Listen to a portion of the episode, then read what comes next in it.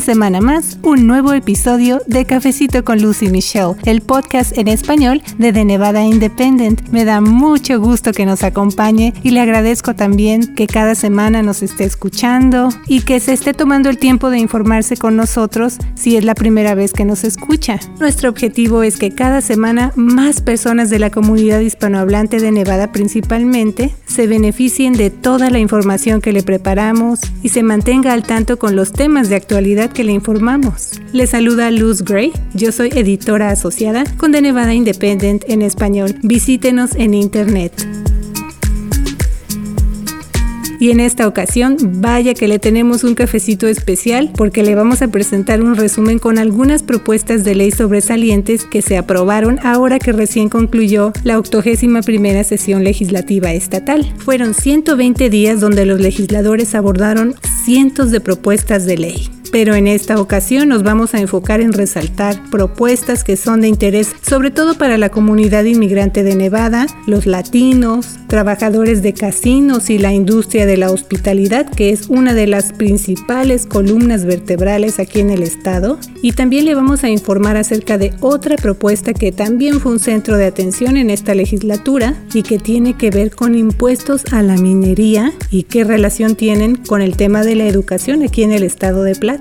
Así que bienvenidos a este nuevo episodio y prepárese para su cafecito informativo. En esta ocasión me acompaña mi colega Michelle Rindels. Bienvenidos.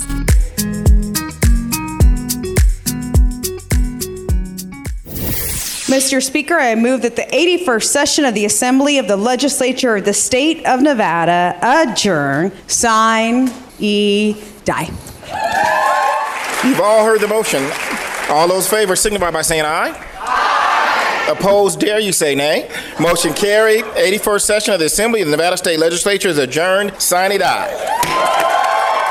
Esas palabras significan que después de 120 días, oficialmente los legisladores estatales concluyeron a tiempo los trabajos de la 81 primera sesión legislativa estatal. ¿Pero qué significa esto? ¿Cuáles son algunas propuestas de ley que se aprobaron y que son de interés para los nevadenses, incluyendo los trabajadores de casinos y la comunidad latina e inmigrante? ¿Qué pasó en materia de educación? ¿Qué más debe saber usted? Bienvenidos a Cafecito con Lucy Michelle, aquí en Fiesta 87.7 FM. Les saluda la periodista Luz Gray con el portal de noticias en internet de Nevada Independent en español. Y para informarle más detalles, ya me acompaña mi colega Michelle Rindels. Hola Michelle. Hola Luz, saludos desde el norte de Nevada. Quédese aquí en Cafecito para mantenerse al tanto con la información. Y vaya que sí hay mucha información porque imagínese usted todos los temas que se hablaron en los 120 días que duró la sesión legislativa. Cada semana le hemos venido reportando a usted lo más sobresaliente, pero ahora que concluyó la legislatura, en el cafecito de hoy, le vamos a informar de algunas propuestas de ley que más llamaron la atención, como una que se conoce como derecho a regresar al trabajo para empleados de hotelería y hospitalidad de Nevada, también aumento de impuestos a la industria minera del estado y en qué se va a usar todo ese nuevo dinero y también nuevos fondos para ampliar la ayuda legal a inmigrantes de Nevada,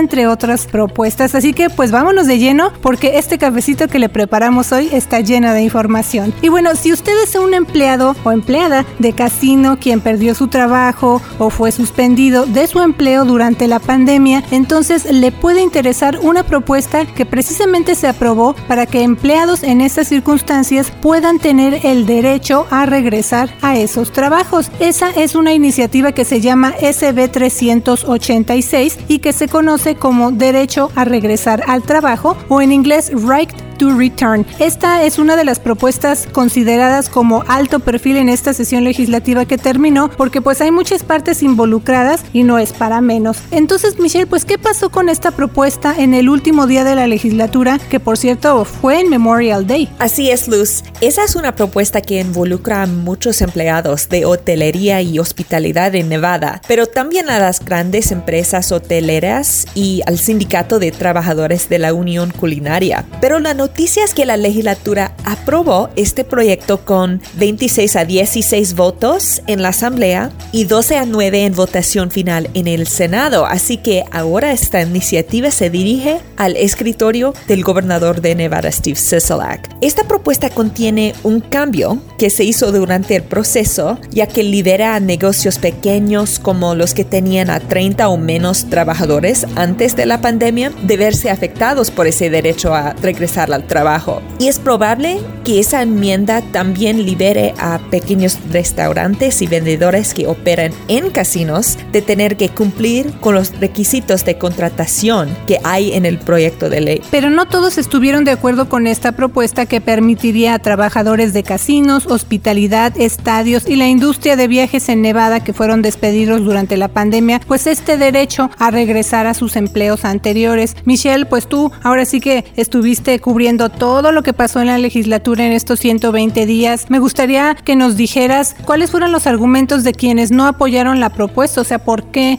no la quisieron apoyar. Sí, la Asociación de Resorts de Nevada acordó adoptar una posición neutral a cambio de esas concesiones, aunque no todos los operadores de casinos están de acuerdo con la propuesta de legislación. Los opositores dijeron que temen demandas en las cortes si no alcanzan a los trabajadores y debido a líneas telefónicas que no sirven o algo así, ah, no cumplen con los requisitos de la ley, porque la ley requiere que si un puesto abre, el casino tiene que llamar a sus ex empleados y ofrecer ese puesto a ese empleado. Y la persona tiene 24 horas para aceptar o rechazar la oferta. Y si están rechazando tres ofertas dentro del periodo de, de seis semanas, pueden rechazar completamente el ex empleado y, y pasar a otros. Entonces, los casinos temen que van a enfrentar demandas de los ex empleados por algunas razones por no ofrecer un puesto a ese ex empleado. Sí, pero la ley requiere cosas como si un ex empleado dice que el casino no ofreció un puesto, tienen que informar al casino y ofrecer dos semanas para que el casino arregla su problema antes de archivar una demanda. Pues vamos también a darle seguimiento a lo que pase, Michelle, pero precisamente algunos trabajadores de esta industria hotelera y de casinos que fueron despedidos durante la pandemia hicieron escuchar sus voces en todo este proceso para que se aprobara esta propuesta de ley. Ese es el caso de una trabajadora de un buffet en un casino de Las Vegas. Vamos a escuchar. Pues yo lo que lo que yo quisiera es que es que nos diera derecho a regresar, que pasaran la, la ley 386 para que nos dieran el derecho a regresar otra vez a trabajar con nuestros sueldos, nuestros beneficios, tal y como estábamos antes. De que es difícil porque todo el mundo estamos desempleados y volver a encontrar otro trabajo está bien difícil. Es que tengo que sacar adelante a mi familia.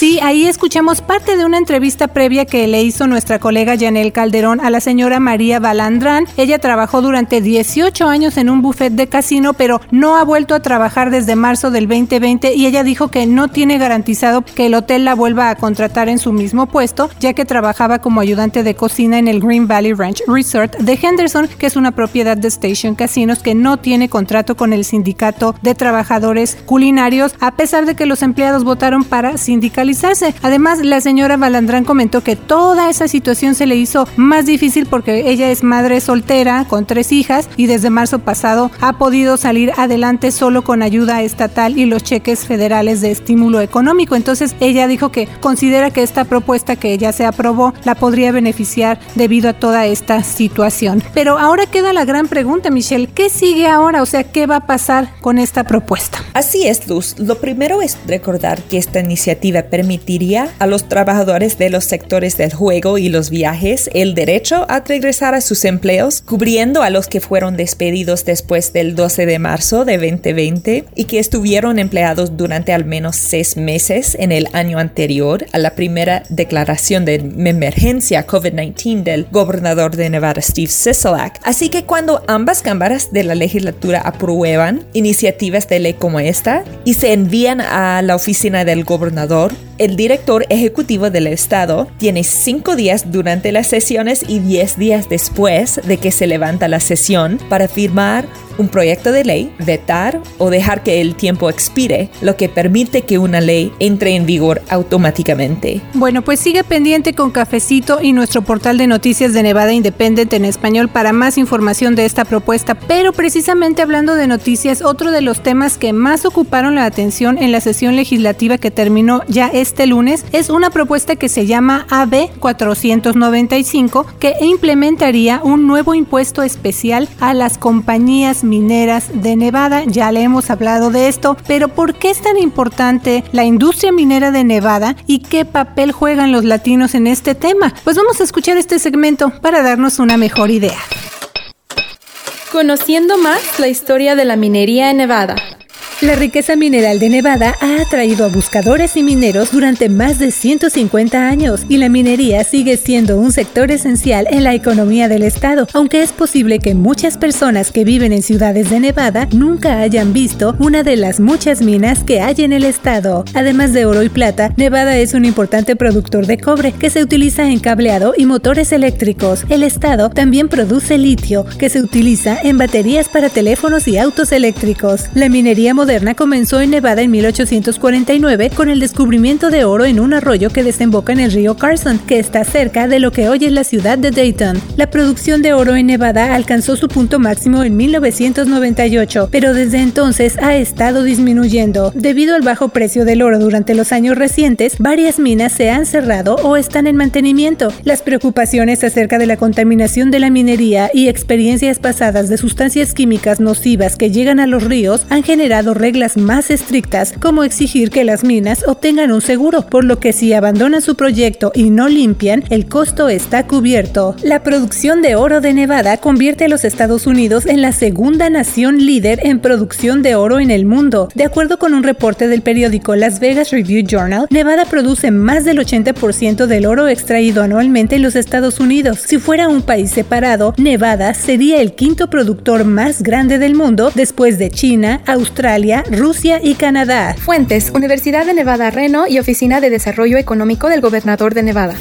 Así es como acabamos de escuchar, la industria minera de Nevada ha jugado un papel importante en la economía del estado, pero debido a los cierres y la crisis económica que empezó a enfrentar nuestro estado debido a la pandemia, líderes estatales se tuvieron que reunir durante el verano pasado en una sesión legislativa especial para ver qué se podía hacer para enfrentar este gran problema y fue ahí precisamente cuando surgió el tema de aumentar los impuestos que pagan las compañías de minería. Esto se aprobó en la legislatura después de un largo proceso de negociaciones y debates. Esto fue como estamos informando este lunes. Entonces, lo más reciente es que esa propuesta, que se llama AB 495, se aprobó y ya se dirige al escritorio del gobernador Steve Sisolak. Ahora, ¿qué va a pasar con ese nuevo dinero que se va a obtener del aumento de impuestos que ahora van a pagar las compañías mineras, Michelle? Así es, Luz. Lo que es de interés para los nevadenses es que esos nuevos fondos se van a usar para mejorar la educación para los niños de Nevada. Se planea que eso sea posible a través de un importante paquete para distribuir el dinero del aumento a los impuestos mineros junto con dólares de ayuda federal COVID. Ese paquete va a asignar millones de dólares para la educación pública de Nevada gracias a un nuevo impuesto especial sobre los ingresos anuales de las minas de oro y plata que son superiores a 20 millones de dólares. Entonces se espera que eventualmente se canalizan hasta 500 millones para la educación.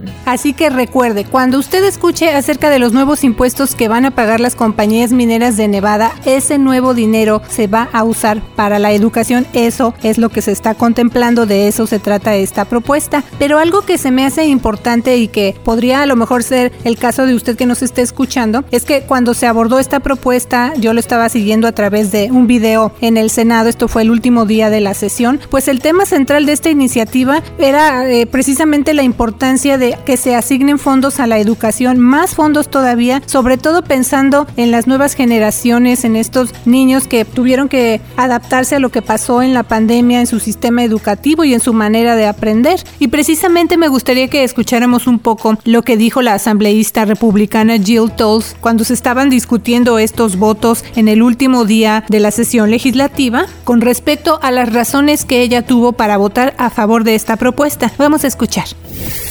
We will see enhancing opportunity scholarships and providing much needed statutorily flexibility to students to move up and move in. We are making a significant investment of $200 million in traditional school, public schools and $15 million in charter schools for much needed literacy programs and to combat the learning loss over this last year. We are also seeing dedicated $1.2 million in Silver State Opportunity Grants, and all with the support of mining and the assurance, actually, that we will not see jobs lost and rural communities devastated.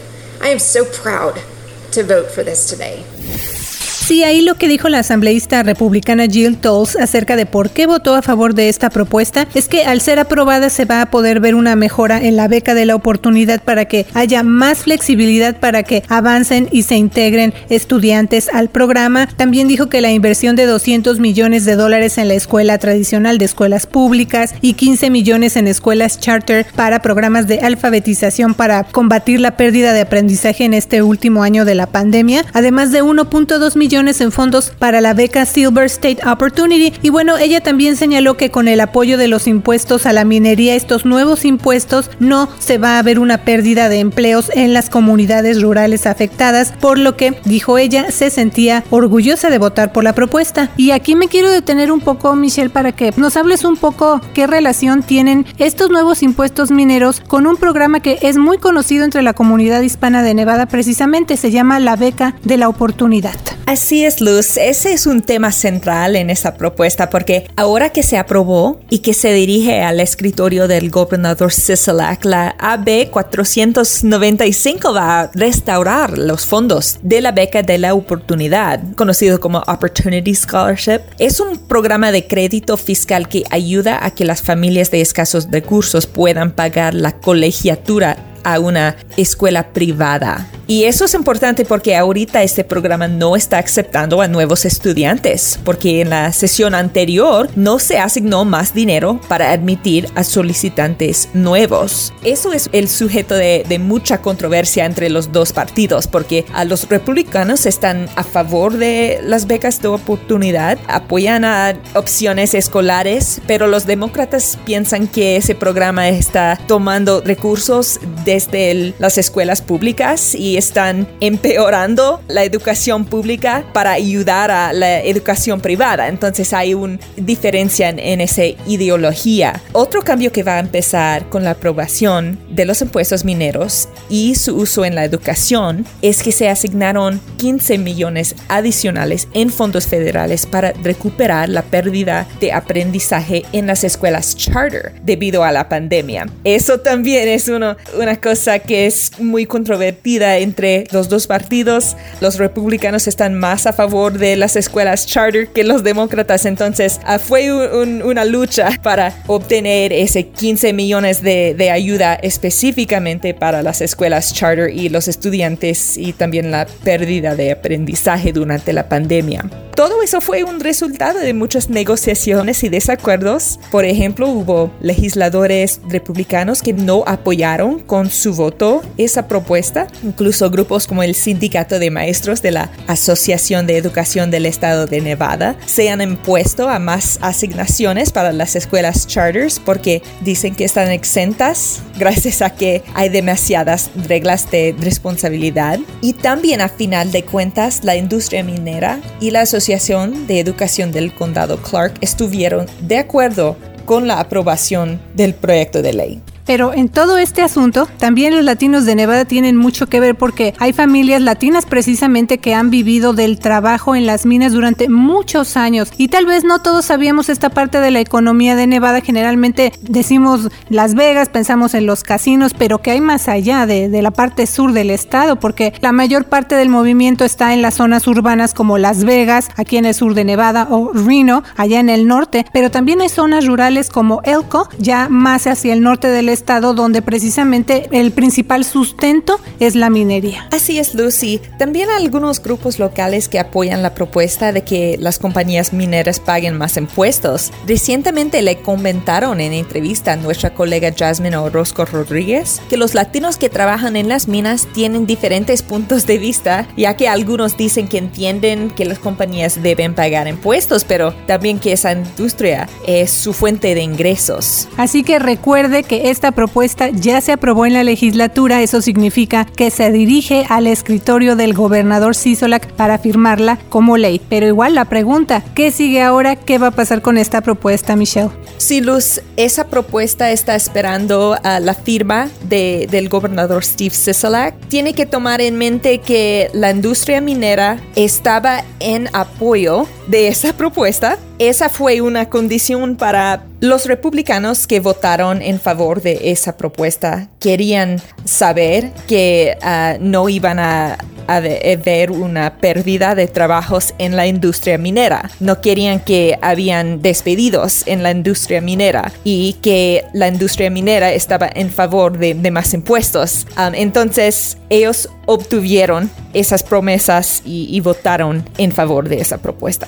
Pues igual, siempre le decimos quédese con nosotros aquí en Cafecito y también lea de Nevada Independent en español para que usted vaya entendiendo todavía más esto que le estamos informando. Pero la comunidad inmigrante de Nevada también fue tema de conversación en esta sesión legislativa que terminó este lunes. Y aquí la noticia que le queremos compartir es que el último día de la sesión, que fue este 31 de mayo, se aprobaron algunas propuestas relacionadas con inmigración precisamente, Michelle. Así es, una de esas propuestas se llama AB 376 y tiene el objetivo de asignar medio millón de dólares para la clínica de inmigración de la Universidad de Nevada, Las Vegas. Ese dinero principalmente se va a usar para defender a quienes enfrenten una deportación, incluyendo contratar a dos abogados que sean egresados de la Escuela de Derecho de UNLV y quieran ejercer las leyes de inmigración y también para abrir una localidad que esté fuera del campus de UNLV para que así el público tenga más acceso a los servicios de ayuda legal. Esa propuesta también crearía una fuerza de trabajo para mantener a Nevada trabajando, también conocido como Keep Nevada Working uh, Task Force, para apoyar el espíritu empresarial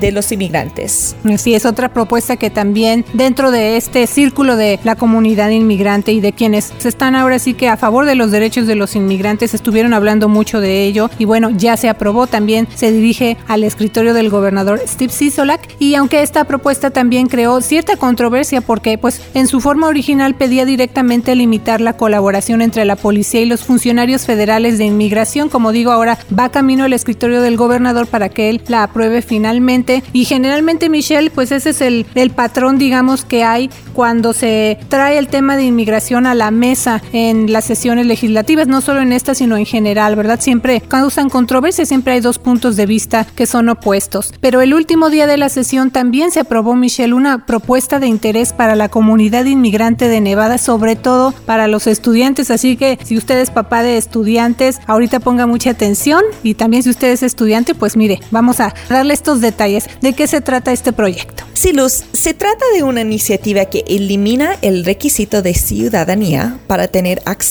a becas estatales de educación superior. Se trata de un cambio a una propuesta uh, que se llama 347 y que aborda otras desigualdades en la educación superior porque ahora los estudiantes indocumentados ya no tendrían que completar una solicitud FAFSA de ayuda federal ya que ese formulario requiere un número de seguro social. Así que la noticia es que con la aprobación de esa propuesta se eliminarán los requisitos de ciudadanía para los programas de becas de educación superior y también se garantiza el acceso a la matrícula estatal para cualquier graduado de una escuela preparatoria de Nevada. Pues sí, entonces con esta propuesta de ley se eliminarían esos requisitos para que los estudiantes indocumentados puedan recibir una beca Silver State Opportunity Grant, que es un programa de ayuda financiera de apoyo estatal para estudiantes de bajos ingresos que asisten a universidades comunitarias o estatales dentro del sistema de educación superior de Nevada. Entonces, por ejemplo, cuando un estudiante indocumentado quiere pedir, no sé, una beca federal,